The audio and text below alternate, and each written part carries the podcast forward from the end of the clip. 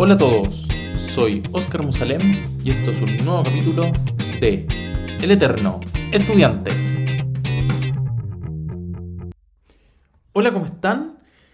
Primero que todo, quería agradecer eh, a toda la gente bella eh, que, que tuvo una excelente respuesta en algunos grupos en Facebook de este proyecto y agradecer a toda la gente porque si no es por ustedes, básicamente este programa no se podría hacer porque cada información y cada experiencia que se va a contar eh, la hacen ustedes, así que muchas, muchas gracias de verdad. Y sin ir más lejos, una de las personas que me escribió fue la Gaby. Ella es eh, filósofa, estudió filosofía y se desarrolló en el área de la ética de la Universidad Católica de Chile. Luego estudió un máster en filosofía en la Universidad de Edimburgo, Escocia y actualmente se encuentra en su último año de doctorado en ética y su tema en la Universidad de Leeds y su tema de investigación se centra en la ética de la inteligencia artificial, ética de datos, ética de la tecnología y perspectiva feminista en el desarrollo de tecnologías disruptivas. Bienvenida, Gaby. Gracias, Oscar. Tremendo, tremendo tema. Encuentro yo que lo encuentro fascinante. Vamos a ir desarrollándolo a poco en la entrevista, pero primero que todo te quería preguntar, Gaby, ¿cómo y por qué decidiste eh, realizar, creo yo que esa es como la primera pregunta como base, el por qué quisiste realizar un estudio de posgrado, que te llevó de máster a doctorado y, así? Mm. Bueno, eh, la verdad es que em, mi inicio dentro de mi carrera fue bastante eh, fortuito, en cierto modo. Eh, cuando yo estaba en el colegio, eh, me encantaba la física. De hecho, está, mis dos papás son biólogos, entonces em, siempre tuve una afinidad por las ciencias exactas. y mis planes eran estudiar ingeniería en biotecnología o astronomía. Ah. Y una STEAM pura y dura. sí, era, eso era lo que yo quería hacer. Y, ya en tercero medio eh, tuve mis primeras clases de filosofía. Y ahí realmente me di cuenta que una de las cosas que me fascinaba sobre la física o que me fascinaba sobre la ciencia eran las explicaciones y el entendimiento del mundo. Y por supuesto me di cuenta que la filosofía de alguna manera eh, tenía un origen, eh, tenía una especie, una esencia dentro de la ciencia y empecé a leer mucho, empecé a fascinarme por esos temas y al final terminé eh, tomando tanto como electivos científicos como humanistas y decidí finalmente postular a la carrera de filosofía. Em, en ese tiempo, bueno, yo postulé a la Universidad de Chile, em, estuve ahí un año y luego me cambié a la Universidad Católica, eh, más que nada por temas personales, en realidad. Eh, en ese tiempo era justo eh, los días de muchas marchas, muchas protestas. Eh, y yo aún eh, me estaba descubriendo, por así decirlo. yo era de región. Ah. Entonces, llegar a Santiago, estar ahí, para mí fue un poco mucho. Perdón, ¿de qué parte de, de qué parte? Soy de Talca. Ah, bonita Talca, gran, gran universidad de Talca. Ah, bueno, pero, pero, la universidad sí es muy buena. La universidad es buena, yo, yo tengo grandes referentes, en yo soy odontólogo, soy dentista, eh, y, y, tienen una muy buena escuela de odontología con el doctor Yakama, así que oh, respect a la Universidad de Talca. Sí, aguante Talca. Em, y bueno, y cuando me cambié, yo siendo hija única, yo creo que hay muchos factores psicológicos que muchas veces cuando estamos haciendo una carrera académica o estamos simplemente siguiendo la vida, no nos damos cuenta de cuánto eh, importan y cuánto influencian nuestras decisiones. Y ahí es cuando decidí cambiarme a la Universidad Católica. No tenía muchas referencias más que todo el mundo me decía es difícil o no sé, eh, es súper buena. Eh, pero al final terminé haciendo mi pregrado ahí, terminé em, fascinada con, con, la filosofía y decidí que quería hacer una carrera de eso. Y así es como me dije a mí misma, bueno, eh, lleguemos a Escocia. Mi, mi, sueño era ir a estudiar a, Inglaterra. ¿Por qué Inglaterra? o sea, yo, disculpa mi ignorancia en cuanto a la filosofía, no sé si son referentes en, en, lo que... Sí. Ya. Eh, hay una tradición muy importante en la filosofía, sobre todo en la filosofía analítica, eh, originalmente en, en, Alemania, pero sobre todo en, en Inglaterra eh, y en Escocia también. Em, y por supuesto, eh, también tenía que ver con una cuestión de idioma. Eh, yo manejaba muy bien el inglés, significaba no tener que aprender otra cosa. Y además, em, el área en la que yo me especializo, que es ética, eh, la mayoría de las em, publicaciones, la mayoría de las investigaciones, todo está en inglés. Entonces me parecía que era estratégicamente una buena jugada, pero al mismo tiempo siempre me fascinó la cultura británica y eso fue uno de los factores por los que decidí postular. Qué buena, qué buena. ¿Y, y cómo llegaste desde el punto de vista como, ya, porque uh, te pasaste, se te ocurrió, dijiste Escocia, me voy a, a Edimburgo, a que es bello Edimburgo, eh, y ahí postulaste con algún tipo de beca o, o cómo lo hiciste para financiarte los estudios en Inglaterra, que son... Famoso, eh, concurso de Beca Chile, ah. que lamentablemente ahora está eh, en, diremos, o sea, no se sabe qué va a pasar con él, pero sí, eh, para ambas eh, ocasiones, para mi magíster y para mi doctorado estoy completamente financiada por Beca Chile. ¿Y, ¿Y cómo? Porque ah, yo creo que ahí entra mucha gente, y me incluyo, en que de repente ven como el tema de, del Becas Chile, que bueno, hoy en día sabemos que están detenidas, pero hasta hace un año atrás que se podía postular, como un proceso eh, un poco complejo eh, que, que, no ha sido, eh, que requiere mucho tal vez burocracia, mucho papeleo, que los puntajes, que yo he escuchado gente que me ha comentado no, y que depende de quién te revise los papeles, que si te aceptan o no te... Como que hay mucho, hay mucho así como confabulación y cosas que uno no sabe qué creer, qué hacer y, bueno, no sé si no, tú que te la has ganado, como que, que nos podéis como orientar un poquito más. Sí, es súper interesante el fenómeno que pasa con Beca Chile porque para mí es como dar una prueba estandarizada. Tienes que saber cómo darla, tienes que saber qué tipo de respuesta es la que tienes que dar, tienes que saber eh, qué tipo de panel te puede tocar. Y lamentablemente, y aquí eh, estoy haciendo una crítica en realidad, eh, en mi caso, yo tenía eh, profesores en, la Universidad Católica que eran evaluadores, que ah, sabían cómo funcionaba el sistema, que me explicaron qué tenía que hacer, que me revisaron todos mis papeles. Y no todos en Chile tienen la oportunidad ni el acceso a, esa información privilegiada. De hecho, hay muchos eh, estudiantes que vinieron después de mis generaciones posteriores que me decían, no, pero es que tenían un miedo, existe esa idea de que es súper difícil ganarla, que ellos no van a poder con sus antecedentes y precisamente justo hasta antes de que las cancelaran, eh, parte de mi motivación de ser también administradora de ese grupo es fomentar la información, es decir, eh, empoderar a las personas a entender que no es tan complicado, que no es tan difícil, que sí se puede y que requieren conocimientos específicos y que yo creo que es algo que en general Em, es un comportamiento bastante egoísta e individualista que, que, pasa en Chile y pasa en otras partes también, que es em, esperar que las personas sepan cómo hacer estos procesos. Claro. Que, que, se las arreglen por sí solas. O si no, tener que pagar por el proceso. Exacto, y, y en realidad hay, hay, personas que son extremadamente talentosas, que tienen eh, oportunidades reales de ganársela, que pueden hacer un gran trabajo fuera y qué miserable que en definitiva no se atrevan o simplemente no se la ganen por un error, un error que es extremadamente burocrático o que simplemente pudo haber sido fácil de, detectar. Entonces, en ese sentido, yo creo que em, es un mito el que en realidad eh, sea tan difícil y tan terrible y yo creo que lo terrible es no saber, pero sabiendo se puede.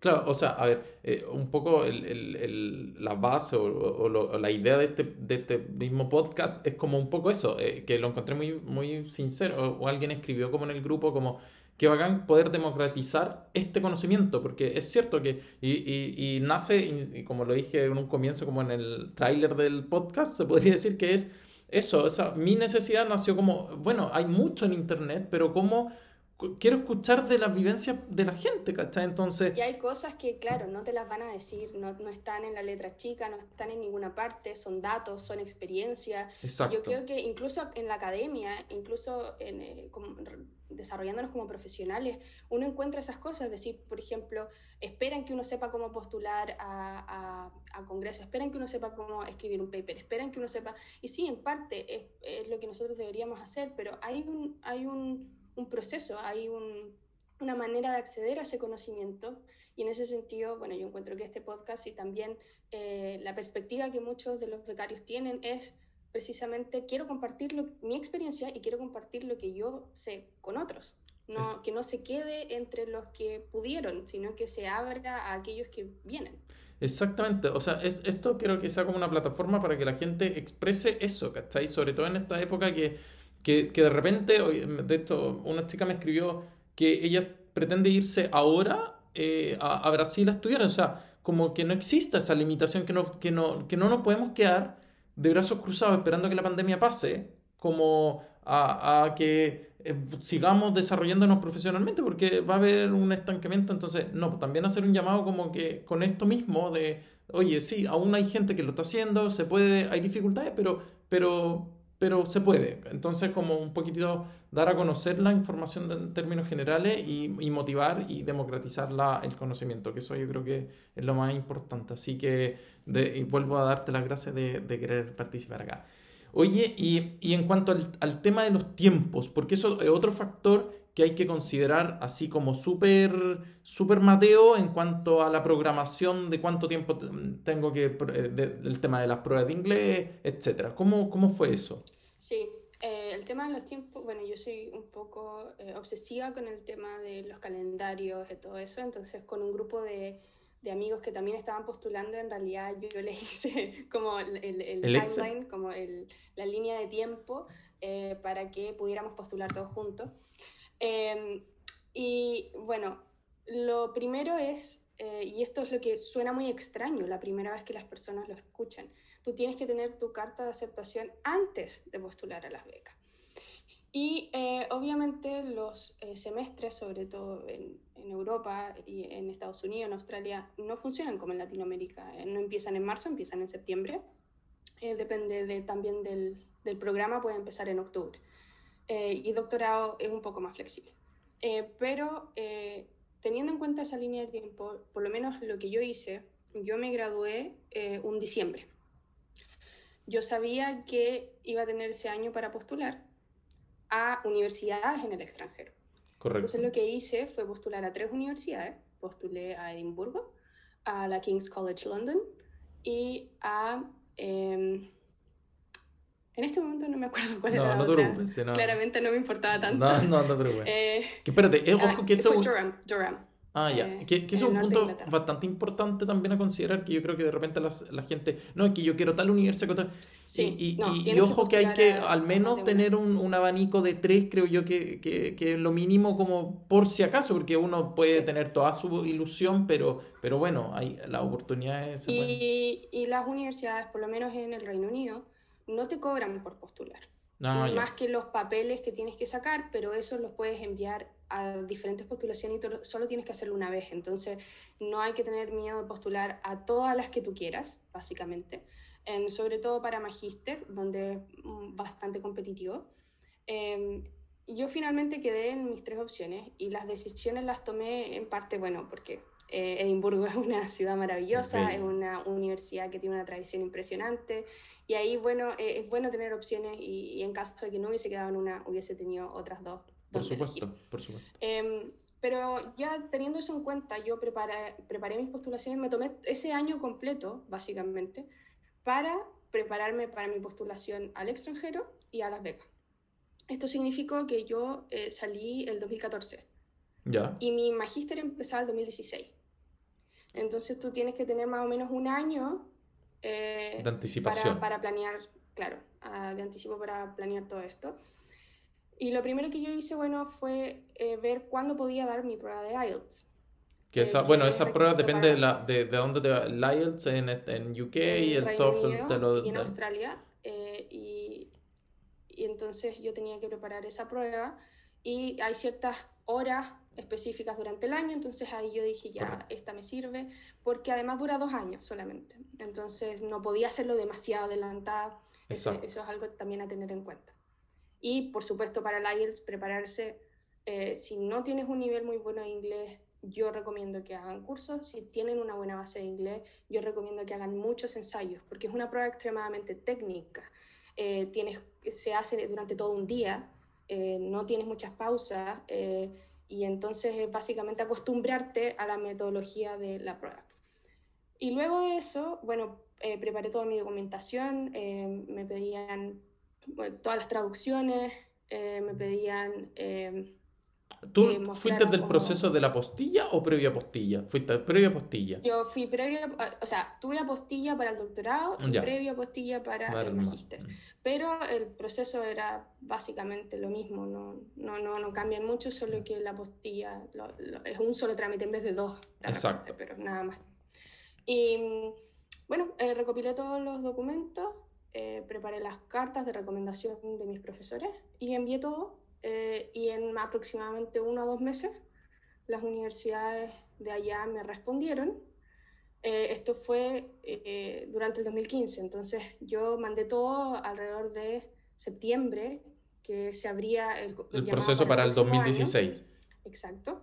Y en no, fines de noviembre, algo así, me, me contestaron y ahí yo ya tenía mis cartas listas para postular al proceso de becas Chile, que se abre normalmente entre fines de febrero y eh, abril, dependiendo eh, de magíster, de doctorado, si es para profesores. todos los llamados tienen sus propias eh, fechas de convocatoria, pero yo ya tenía todos mis papeles básicamente. Y ahí comenzó el proceso de preparar la postulación a Becas Chile. Claro. Que es otro, otro papeleo distinto, que son otro tipo de preguntas, otro enfoque. Entonces, es un proceso que es bastante largo y por eso quizás puede parecer intimidante pero eh, vale la pena. No, por supuesto. O sea, eh, eh, yo creo que el gran dolor que está sufriendo la academia hoy en día, la academia chilena al menos, es la suspensión de becas Chile por al menos este año 2021 para la gente que quiera estudiar en el extranjero. Sabemos que a nivel nacional se, están, pero la convocatoria, pero, pero extranjero va, va, va a ser, no sé, Habría que ver, estudiar, analizar los datos más adelante, cómo va a si va a existir o no una merma en cuanto a la, al, al, al, desarrollo del país. Veamos que, que, cómo puede repercutir esta, esta medida. Pero bueno. Eh, oye, bueno, ya. Y de ahí, porque es súper interesante que, que nos contéis cómo ya, hiciste el máster y, y, cómo enganchaste, porque tampoco es que hayáis continuado, o tal vez continuaste tu línea de investigación del máster, de, pero eh, ¿cómo enganchaste? Porque te cambiaste de universidad para hacer el, el doctorado. Eh, bueno, primero porque eh, los magíster acá duran un año, son en general una especie de transición a la investigación.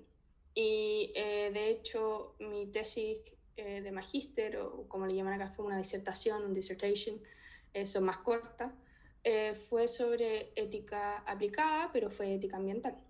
Ah. Y terminando eso, yo me empecé a dar cuenta que habían estado apareciendo varios papers en, con temas de ética de algoritmos, éticas de datos. Eh, yo ya sabía un poco de inteligencia artificial, pero más tirado a, al cognitivismo, a todo el tema de mental.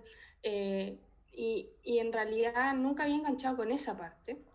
pero la ética de datos me pareció muy interesante.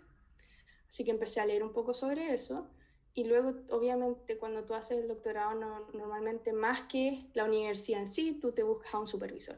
Claro. Y así es como llegué a donde estoy ahora, porque mi eh, supervisor actual es em, profesor en ética de, las tecnologías eh, y eh, trabaja, en, trabaja en el Alan Turing Institute, acá en en Reino Unido, en la Universidad de Leeds y además en Eindhoven, en una universidad técnica en Holanda. Y es bastante reconocido dentro de Europa, entonces yo quería obviamente trabajar con él, así que lo contacté, le mandé un correo y le dije, hola, quiero trabajar contigo. hola, soy Gaby, ¿cómo eh, estás? Claro, eh, claro eh, y, eso es algo que quizás en Chile no estamos tan acostumbrados, entonces de repente eso también puede, es un factor intimidante en que nosotros como, ay, pero ¿cómo le voy a escribir a esta persona que ha escrito todos estos libros? Que es. Mírale el currículum, tiene cuatro páginas, postdoctorado, qué sé yo, y tú, claro, y tú, y tú decís, es que este, no me va, no me va a, ni, ni, siquiera lo va a ver, va a quedar spam mi correo, una cuestión así. Sí, y, pero normalmente en sus eh, páginas web o en sus eh, em, perfiles académicos de, de la universidad dicen estoy abierto a eh, supervisar tesis de doctorado. Usualmente eso es lo que hacen. Entonces yo le escribí y justamente él estaba buscando a alguien que trabajara temas de datos porque se lo estaban pidiendo dentro de uno de, sus em, eh, proyectos que estaba haciendo a nivel europeo. Entonces él me dijo, sí, me interesa, yo también quiero aprender más de esto, porque él obviamente se ha concentrado más en inteligencia artificial. Así que decidimos que sí, que postulara, así que postulé, él obviamente aceptó que, que yo trabajara con él y por eso me vine para acá. Qué, qué interesante. Y, y, cuéntame, ya, y te pusiste a, mm, a trabajar con él, y, cuéntanos un poquito más sobre este tema de que ah, un poquito abstracto, no sé cómo mezcláis la filosofía, o sea, cómo mezcláis la filosofía con la inteligencia, algoritmos, porque yo te comenté un poco eh, que estoy trabajando un poco con eh, algoritmos, con API, con eh, R y todo ese cuento, y, y claro, como que para mí ha sido un mundo que, que, estoy tratando de entender, que aún no lo entiendo, entonces, ¿cómo mezcláis eso con la filosofía? O sea, cuéntanos un poco. Em, bueno, hay varias maneras en que se puede hacer esto. Tradicionalmente la filosofía entra desde un cuestionamiento de lo que, de, eh, de la esencia de lo que serían estas tecnologías, es decir, tienen la capacidad de ser seres morales, tienen la capacidad de ser considerados personas, eh, sobre todo desde el punto de vista ético, em, que es lo que yo trabajo. Y uno de mis em, compañeros de doctorado, que también está trabajando con el mismo supervisor, él trabaja en, con metaética y, e inteligencia artificial, que es esta idea de cómo podemos argumentar que eh, un sistema de inteligencia artificial puede llegar a ser un agente moral. Pero lo que yo hago eh, es, bastante más aplicado que lo que tradicionalmente se hace en filosofía. Eh, y de hecho fue un poco desafiante en un principio porque no me sentía ni de aquí ni de allá. O sea, no soy completamente una cientista de datos, tampoco me sentía completamente filósofa en ese sentido. Y, y ahí, bueno, te puedo contar después la crisis existencial que eso implicó. Pero em, mi trabajo básicamente, es, bueno, yo también he tenido que aprender algo de programación, eh, particularmente porque a mí me interesa, me interesa entender los fenómenos, me interesa eh, eh, como ir ¿Desarrollando? Eh, no desarrollando, pero es, internalizarme en el funcionamiento mecánico de algo para saber exactamente cómo traducirlo a mis cuestionamientos éticos. Porque normalmente lo que nosotros hacemos es que lo hacemos al revés, es decir, tenemos principios éticos y tratamos de aplicarlos como a las tecnologías. Y parte de mi tesis básicamente es decir, no, veamos cómo funciona la tecnología para luego hacer el, el trabajo inverso. Perfecto. Y, y entonces yo me, me centré en, la, en, las ciencias de datos porque siento que hay, eh, claro, la inteligencia artificial es muy interesante, pero se basa en datos. Entonces los datos y la ciencia de datos, todo el fenómeno de Big Data, eh, tienen esta eh, como capacidad originaria de todas las otras tecnologías disruptivas que, que, estamos viendo ahora. Entonces por eso me pareció bastante interesante meterme en ese tema. Y en particular, bueno, mi, mi segundo supervisor, es del Instituto de, de, Análisis de Datos de acá y también del, del Instituto Alan Turing. Y con él he aprendido mucho. Eh, he aprendido a, a, ver diagramas causales, de, a visualización de datos. Eh, y entonces me, me, ha fascinado mucho tener la oportunidad de cuestionar eh, de man, con mis, por así decirlo, herramientas filosóficas eh, el uso el desarrollo, el diseño de estas tecnologías, eh, pero al mismo tiempo entender sus limitaciones, porque yo creo que uno de los grandes problemas es que en general la percepción pública de estas tecnologías les da mucha más autonomía o les da mucho más como importancia o eh, agencia de la que realmente tienen. Entonces, me parece que muchas veces los problemas se, eh, por así decirlo, se exageran cuando en realidad eh, las discusiones que deberíamos estar teniendo son mucho más específicas, son una definición, son cómo se aplica ese concepto dentro de, eh, no sé, por ejemplo, eh, una clasificación de datos, cómo se aplica dentro de un diseño de algoritmos y cómo eso después se ve afectado en las decisiones que se toman en base a lo generado por ese algoritmo. Entonces, hay muchos elementos ahí, pero en realidad yo diría que, eh, que la filosofía, en mi caso, se conecta con estas cosas porque me permite, de alguna manera, cuestionar el por qué.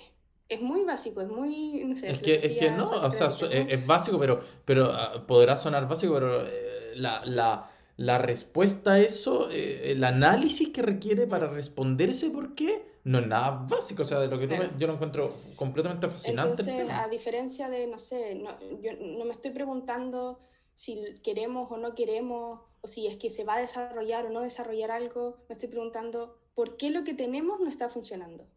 Perfecto. ¿Por qué hay algo ahí que, no, que, que, que de alguna manera no está siendo consecuente o está generando este daño a, a un individuo, a una sociedad? ¿Por qué? Entonces ahí es cuando yo creo que eh, viene eh, a ser extremadamente fructífero el tener estas como tradiciones de análisis conceptual que de alguna manera se pueden traducir a aplicaciones más técnicas y que pueden ayudar a dilucidar de alguna manera qué es lo que está generando el problema, más que simplemente preguntarnos eh, qué podría llegar a pasar.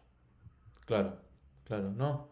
Qué, qué entretenido, que, ah, ah, mira, me gustaría completamente hacer otro podcast solo de tu tema, como para poder desarrollarlo con más, a más extensión. Eh, pero lamentablemente por tema de tiempo eh, vamos a seguir avanzando. Pero felicitaciones de todas formas, te, te lo dijo y te lo vuelvo a repetir porque lo encuentro, pero eh, bacán, muy, muy top. Un poquitito, volviendo al tema de, de- de tu tesis, pero en Chile, ¿cómo ves el, el avance eh, de este mismo razonamiento, de este mismo proceso de información, que, de, de la información que estás haciendo tú, en comparación con tus pares a nivel nacional, digamos, de Chile, como para darle Bueno. una perspectiva a la gente? En Chile yo creo que, eh, bueno, es bastante incipiente porque, eh, bueno, siempre de alguna manera estamos desarrollando estas cosas un poco más atrasados que el resto de Europa. Pero como yo lo veo es que, bueno, últimamente ha habido un, un gran interés por esto. Me, me consta que la Universidad Adolfo Ibáñez está generando un centro de eh, gobernación de datos. Ah, Eh, hace poco la Universidad Diego Portales eh, estuvo o, mm, también un evento similar, la Universidad Alberto Hurtado tuvo un evento sobre neuroderechos eh, y la Universidad Católica ahora acaba de eh, inaugurar su licenciatura en ciencias de datos. Eh, entonces, yo creo que vamos para allá, o sea, el camino eh, es precisamente, eh, no, no podemos quedarnos eh, sin interactuar con esto porque es parte de lo que se está utilizando para todo. O sea, por ejemplo, acá yo he tenido la oportunidad de, de ir a, a sesiones en las cuales se está planeando el, el UK Data Plan, que es como todo el plan a nivel eh, de legislación, regulación eh, y eh, código eh, de ética ¿Ya? para desarrollar eh, análisis de datos a nivel nacional. Leeds tiene buenos lazos con industrias y ha desarrollado mucho estas conversaciones de legislación y regulación. Y entonces, de alguna manera, es interesante ver cómo vamos a eh, traspasar esas discusiones a Chile, Claro. porque obviamente hay, tenemos nuestra propia, eh, nuestros propios enfoques, hay cosas que son relevantes que tenemos que de alguna manera afrontar, pero nos vamos a tener que ver al mismo tiempo, eh, de alguna manera nos encontramos con esta idea de que tenemos que incluir esto eh, a nivel nacional, diría yo, porque una de las cosas, bueno, que me motivó a irme con Beca a Chile es precisamente que yo quiero volver a Chile. Ya, sí, oh, Eh, bueno, eso es un punto bien importante, es- que claro, es- después viene la devolución y todo, pero, pero yo sabía ejemplos de casos que, de que la gente prefiere quedarse en el país y paga becas Chile con lo, porque los ingresos son mayores Sí. en otros países, pero, pero qué bueno ese punto que, que, que quieras volver a transmitir eso mismo y, y de- desarrollarlo Es la que yo forma. lo pienso como acá pueden haber, no sé, 100 Gavis. Sí, pues, Eh, sí. En Chile no. Sí. Y eso no tiene que ver con una cosa de, ah, yo quiero ir a hacer, no Porque sé, soy yo y bacán", quiero, sí, porque quiero no, ser, pero, no. pero es que claramente hay mucho más espacio para, para iniciar algo. Mm. Y, y qué mejor que una persona chilena, porque muchas, muchas veces como, ¿por qué idealizamos tanto que venga un extranjero? Si en realidad un chileno puede entender mucho más los procesos, las dinámicas, hay temas culturales. Entonces, Exacto. me parece que en ese sentido y sobre todo eh, en, en la importancia que está tomando eh, todo lo que tenga que ver con ética de inteligencia artificial y ética de datos, eh, yo creo que queda mucho por hacer. Y hay una buena intención y yo, y, y yo creo que tenemos suficiente gente como para empezar a generar centros, empezar a generar estas discusiones y, y de alguna manera, eh, como yo lo veo, es, es, utilizar este conocimiento para empoderar a, a, a, la ciudadanía, porque muchas veces las personas se, se informan de cómo funcionan estas tecnologías a través de los medios y lamentablemente los medios periodísticos sobre todo eh, no informan como corresponde. Claro. Eh, eh, exageran muchas cosas. Em, y se puede ver como algo más intimidante, algo como más temeroso hacia la población y, no, es que yo no voy a aceptar esto porque me dijeron que y yo lo vi y, y, tomar la tecnología no, eh, claro, de, de, una forma negativa en vez de a, como un aporte para no, poder claro. desarrollar más. Gran parte de, de, de lo que de lo que yo estoy trabajando es entender la tecnología como parte del ser, de parte de la sociedad, parte, porque así es. O sea, muchas veces vemos estas tecnologías con, con a través de la mirada de Hollywood, que se le llama, ah, ah, en que uno los ve como, no sé, androides y cyborgs. Y, no, o sea... Iron Man que van a salir claro. y, y cosas por el y, y, y, si uno lo piensa, las tecnologías siempre han estado alrededor de nosotros de, en distintos niveles, con diferentes tipos de sofisticación. Y si vemos una mirada a la historia, las tecnologías han formado nuestras sociedades. Entonces, de alguna manera, entenderlas como parte de, una, eh, de lo que somos y una herramienta que nos puede llevar a generar más inclusividad si es que son bien diseñadas, si es que son... Este es el punto. Y, y, la regulación. Claro, la regulación la, la de regulación el diseño y también la confianza. Y a través de la confianza en las tecnologías que nosotros podemos desarrollar, porque las tecnologías, sobre todo las tecnologías basadas en datos, no funcionan si no hay una interacción con el usuario. Necesitan más datos, necesitan ese, ese feedback, necesitan poder autorregularse. Y en ese sentido, eh, necesitan a la población, necesitan una sociedad integrada, pero para eso, una vez más, necesitamos educación, necesitamos información. Y, y, y, en gran parte esa es una de mis motivaciones. Claro, a mí me encantaría volver a trabajar como académica, a trabajar en, en docencia también, en investigación, pero mucho más me interesa generar talleres, generar conversación, hacer asequible este tipo eh, de conocimiento a más personas. Claro, es súper importante eso que, que, buen punto que, rescataste ahí con con el tema de, cómo ve la, la, población a la tecnología. Yo encuentro que, claro, que pasa eso, que hay una visión como un poco, es que nos están escuchando con acá, que allá, que, que a ver, que no digo que, que no pueda, que, que sucede, que uno dice ahora tal vez me van a aparecer mil publicidad en relación a algo en, específico, pero, pero claro, tratar de darle la vuelta y, y, ocuparla como herramienta para, para beneficio de uno. Eh, y me parece muy bien que, claro, que hay que eh, distribuir este conocimiento al resto para su y, uso. Y lo otro es no ser ingenuo, y, y es que eh, básicamente, claro, podemos tener, eh, estar entusiasmados con este desarrollo, podemos querer implementarlo en todas partes, lo vemos en la pandemia, todo se vuelve digital, pero en Chile y acá incluso, eh, que a muchos se les olvida, eh, en Europa también hay muchas personas que no tienen acceso a Internet, que no tienen acceso a tecnología y es lo que se le llama como la brecha digital. Y de alguna manera ese es un tema que no es menor y que no es menor porque de alguna manera se trata de los derechos eh, que tenemos y, y, si una sociedad se tecnifica a, a, a hasta cierto punto, entonces de alguna manera eso también se vuelve un derecho, se vuelve el derecho a tener acceso a esa tecnología. Claro. Y, y, entonces ahí te genera todo un debate no solo respecto o sea, a la legislación, sino que a lo que sería eh, éticamente correcto hacer respecto al desarrollo de estas tecnologías. Claro, exactamente.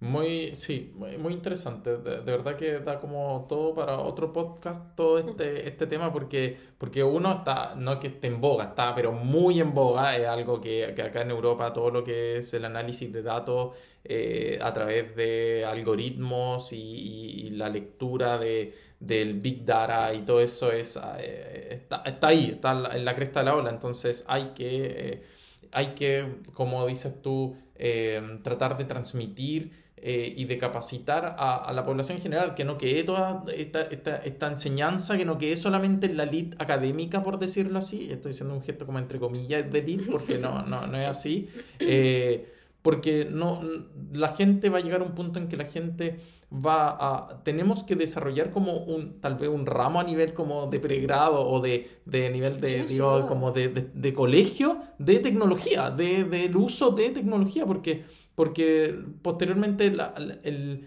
el ser humano o nosotros, nuestro como trabajo en quinto, no sé en cuántos años más, no, va a ser tus capacidades con con la tecnología más allá de una herramienta física y que tú sepas manejar algo eh, con, con, las manos, digamos. Entonces, eh, es importante. Ahí hay un espacio muy interesante que, bueno, que obviamente depende de muchos otros factores, hay una burocracia política, pero si tú me preguntas a mí, idealmente hay tres cosas que debiesen enseñarse de pequeño. Programación, eh, porque tú aprendes lógica, aprendes matemática, aprendes puedes aprenderlo a través de otras cosas. ética y cívica, eh, que básicamente eh, no solo en términos políticos y en términos sociales, sino que también en términos tecnológicos, eh, esto va a ser necesario. Y, y, lo otro yo creo que también tiene que ver con, con una manera de, de, de, pensar que sea un poco más abierta, una, una especie de pensamiento crítico. Mm. Y con esto no, no, no, simplemente quiero decir, no sé, habilidades de debatir o mm. habilidades de, de reconocer argumentos, sino que se trata de eh, sobre todo, yo, mira, yo lo pienso en el sentido, obviamente como filósofa de pensamiento crítico maravilloso, que todos tengamos esas herramientas, pero piénsalo tú en el sentido de eh, los mismos eh, deepfakes, las fake news, las noticias falsas, el hecho de que cualquier persona puede manipular un video, puede manipular la información que tú recibes y, y de alguna manera se hace cada vez más difícil reconocer cuándo efectivamente eso es real o no. Y no muchas personas saben cómo hacerlo, y las, y las personas que saben cómo hacerlo muchas veces se dan cuenta que eh, llega un momento en que hay que ser escéptico, que hay que decir, no estoy completamente seguro y tengo que tomar esa posición escéptica. Y eso también es una habilidad, el no verse emocionalmente em, eh, de alguna manera afectado, pero también eh, manipulado por obtener esa información. Y esa postura crítica en este sentido, yo creo que se va a volver extremadamente importante cuando estas tecnologías sigan y sigan tomando más poder en cierto mm. sentido, aunque el poder que lleguen a tomar sigue siendo responsabilidad de aquellos que la De quien la usa, exactamente. Eh, eh, efectivamente. Y, y, como última pregunta para cerrar este tema, ¿cómo ves tú, porque hablaste, o sea, como dentro del, de lo que me enviaste un poquitito de, de, de resumen de tu vida eh, y del trabajo de investigación, porque se ha visto y se sabe que en parte, como, un poco lo que comentaste de las cosas básicas que se deberían de enseñar desde el colegio, desde el jardín de programación, que lamentablemente hay una visión muy dirigida comercialmente mm. hacia el género masculino, hacia el género binario masculino, digamos, ¿no? Entonces, ¿cómo? Porque, y, te lo comento como algo tan básico que ayer cuando estaba, salí a caminar con mi señora, entré a una juguetería para ver cosas y eh, vimos que lo encontré genial, espectacular. Dije, para mi sobrina, te lo juro que si, tuviese más, eh, se lo compraría. Que era como un brazo hidráulico como para niños. Pero estaba todo enfocado para niños, color negro, azul, cosas que, que, que para tal vez, eh, porque yo le dije a mi señor, oye, se lo compré, mi hijo, pero es que mira que fomen, yo creo que hay, hay un concepto tan como el rosado, tan, todavía el color lamentablemente afecta mucho. Mm. Entonces, los mismos juegos, como se ha visto y se dice que se sabe que, que los juegos de, del PlayStation y, estas diferentes consolas están y han sido como más dirigidas siempre hacia el género masculino. Entonces, ¿cómo, cómo esto lo podemos abordar o cómo crees tú que lo podemos abordar hacia más una perspectiva de género más... Yo creo que eh, en parte, por ejemplo, esta idea que yo te estaba diciendo de las posturas críticas, las posturas críticas de alguna manera te permiten no neutralizar necesariamente, pero entender las diferentes variables que pueden influenciar una decisión, que pueden estar eh, causando un efecto eh, y, que, y, que, te hacen tener una perspectiva mucho más amplia. Y en este sentido, por ejemplo, claro que tú me dices, oh, eh, azul es negro, es como ah, para niños. Bueno, ese, ese yo creo que es el punto, es el hecho de que si tú te fijas, independiente que estemos de acuerdo o no. Sí. Hay muchas compañías que han estado cambiando la percepción del género binario en base a las demandas. Entonces han cambiado de alguna manera, no sé, el señor cabeza de papa que ahora es neutro y antes era el señor. Ah. Em, cosas así, de alguna manera, eh, yo creo que se desarrollan precisamente porque el marketing está pensado en cierto sentido para generar ganancias. Entonces, mientras la sociedad o los individuos exijan un cambio de marketing, ese cambio va a pasar naturalmente. Perfecto, perfecto. Ahora, a nivel individual, yo creo que es súper complicado porque ahora estamos viviendo una fase súper interesante eh, socialmente hablando, que tiene que ver con esta, estas diferentes generaciones que están conviviendo. Eh, generaciones extremadamente anticuadas desde nuestro punto de vista, eh, eh, generaciones intermedias como mis papás, que yo de repente veo que me dicen, oye, ¿qué significa esto de, de que eh, eres no binario? O que, y me preguntan y quieren saber y quieren ser respetuosos, a veces no les resulta porque se están acostumbrando. Es, que es complejo, yo, yo trato de, de repente de tener una escritura como, digamos, inclusiva y yo no sé, y acá lo meto, no lo le pongo, no le pongo, ¿cómo? Porque no hay una estructura, ¿no? Es que entonces, imagina mi papá, tu papá, entiendo que, que se pueden caer entonces, Está la de nosotros que somos bastante como más activos, pero que seguimos teniendo sesgos o seguimos teniendo ciertas cosas de la generación anterior, las generaciones más nuevas que básicamente no lo ven como un problema porque para ellos ya es así y eso mezclado también con las tecnologías, porque de alguna manera como entendemos las tecnologías también tiene que ver cómo nos entendemos como individuos. Entonces eh, es súper interesante eh, la apertura que yo veo aquí y que también tiene que ver con esta, esto que yo te hablaba de empoderar a la ciudadanía, etcétera, porque yo creo que algo que hace mucha falta en Chile sobre todo, es el diálogo entre académicos y sociedad. Y desde una perspectiva sana, desde una perspectiva crítica y desde una perspectiva abierta, en el que la gente no crea que porque ellos tienen una visión religiosa o porque tienen una visión personal que va en contra de lo que está de alguna manera en boga, eh, no pueden participar.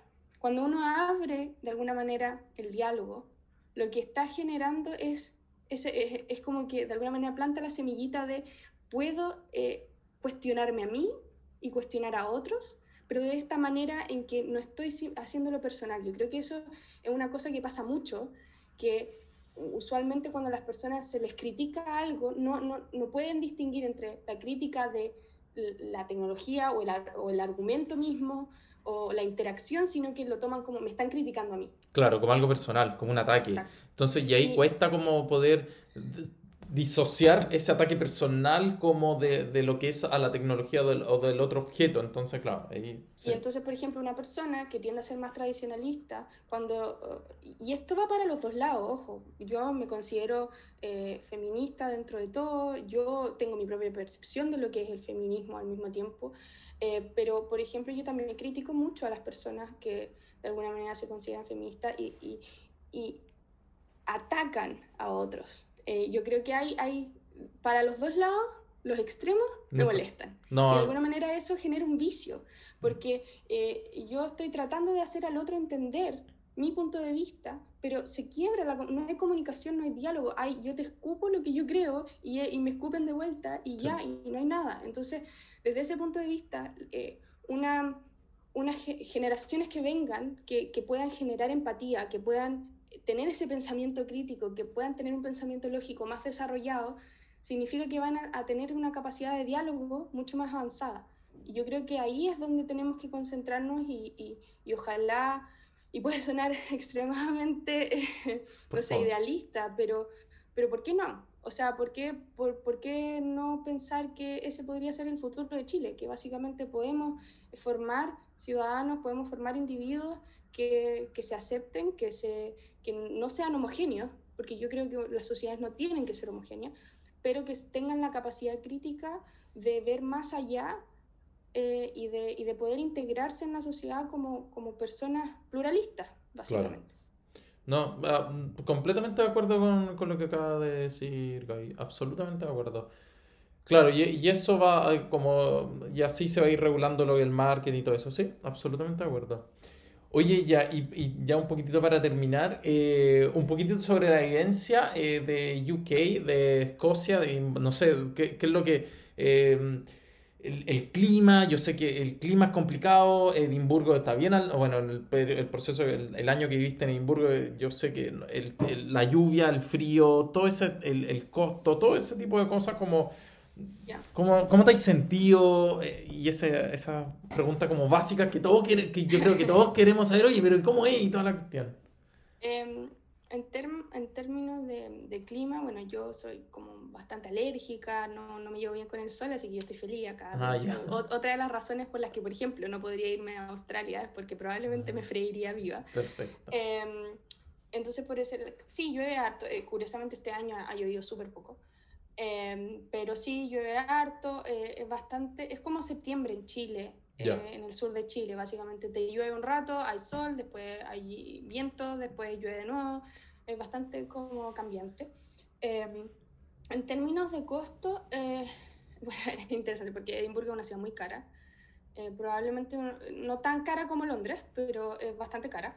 Entonces, cuando me vine a vivir a Leeds, que es el norte de Inglaterra, cerca de Manchester, eh, yo estaba, pero uh, feliz porque me, la beca me rinde mucho más. Ah, em, entonces es mucho más barato, uno nota la diferencia.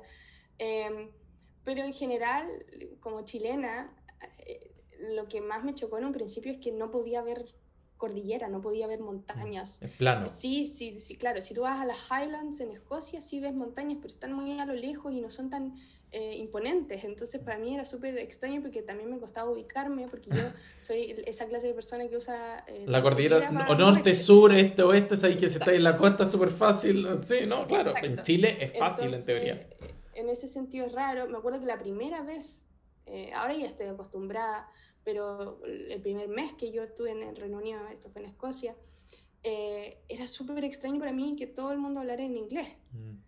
Eh, y no, no, era como que tuviera un problema con eso, pero eh, te genera eh, una sensación diferente. Es súper difícil de explicar, pero es la primera vez, porque no estás como turista, es mm. como interacciones a diario, es darte cuenta que de alguna manera estás en otro país. Es, una, una, situación súper chistosa. No, no, te cansaste? A mí me pasó un poco de repente que, me, que, que, que, pasaba como que el día llegaba más agotado mentalmente después de un día de estar escuchando un idioma del cual no es mi, el, la, la, madre, digamos. Al eh, principio, después uno se acostumbra. Eso. Eh, sí me pasaba que me agotaba, pero porque me emocionaba por todo. Ah, eh, era como que y sobre todo en Escocia, que básicamente tú vas al centro de la ciudad y tienes un castillo mm. gigante sobre ti, es fascinante. Y, y, la clase de personas que viven en Escocia, bueno, son muy pocas personas las que viven ahí que son escoceses, la mayoría son estudiantes internacionales, en una ciudad muy basada en la universidad. Y, y, hay mucha gente que tiene, los escoceses son adorables, a mí me encantan. Yo insisto, Escocia es como muy sur de Chile, como la señora que llega y te habla en el, en el semáforo, eh, es toda esa, esa, idea de que todo el mundo es buena onda. Y, y, tú te sientes así. La gente llega y te habla. Una vez me pararon, me dijo, ¡ay, qué bonito tu peli! Y yo le digo, ¡ay, me encanta su bolso!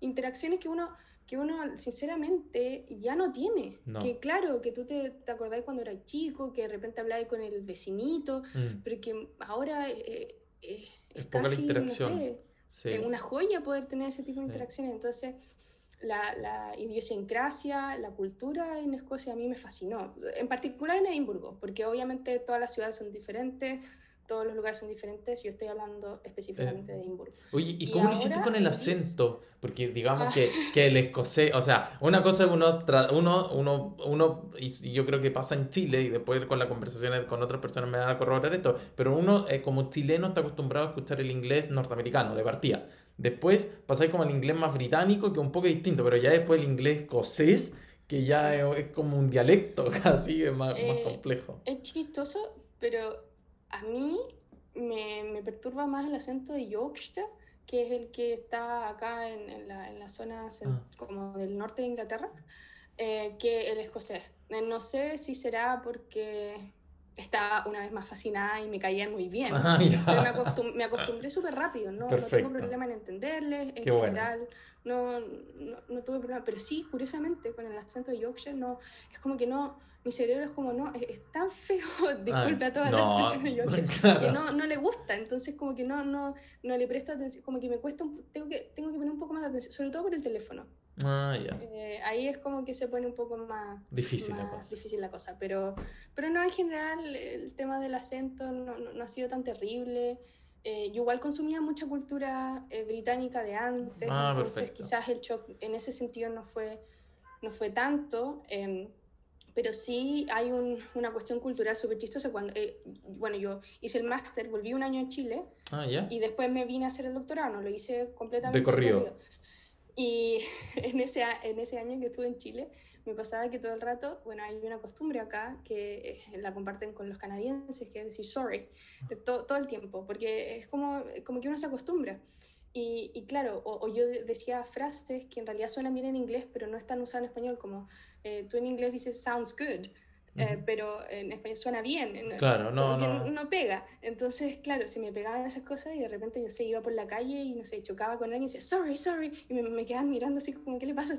Claro.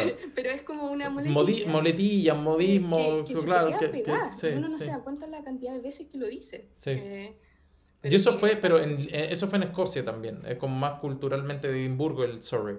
No, acá igual. Ah, ya. Eh, pero, pero acá la gente habla menos contigo. O sea, son más apáticos, pero no tan apáticos como en Londres. Ah, ya. Oye, por, última pregunta y, y, para terminar, este grandísima entrevista, que te lo juro que fascinado de, te vuelvo a entrevistar sobre que hablemos más sobre filosofía, ética y, y, este tema de, del análisis de, datos. Pero eh, la última pregunta es, ¿qué comida echas de menos de Chile? Uf, el ulte. El ulte. Te juro, es que me encanta el ulte y, y bueno, acá es imposible encontrarlo. Bueno, para los que no sepan qué es el ulte, es el tallito del cochayuyo. De hecho, a mí me carga el cochayuyo, pero es el tallito y es más durito y me lo hago como ceviche normalmente. Y mi mamá siempre me hacía ulte, mi abuela siempre me hacía ulte. Porque, por ejemplo, una cazuela, ¿Mm? Eh, bueno, yo no, no como carne, pero eh, el caldito, el, te podéis conseguir el choclo, te podéis conseguir, pero el ulte no te lo podéis conseguir. Ah, Entonces yo creo que eso es lo que más, más hecho.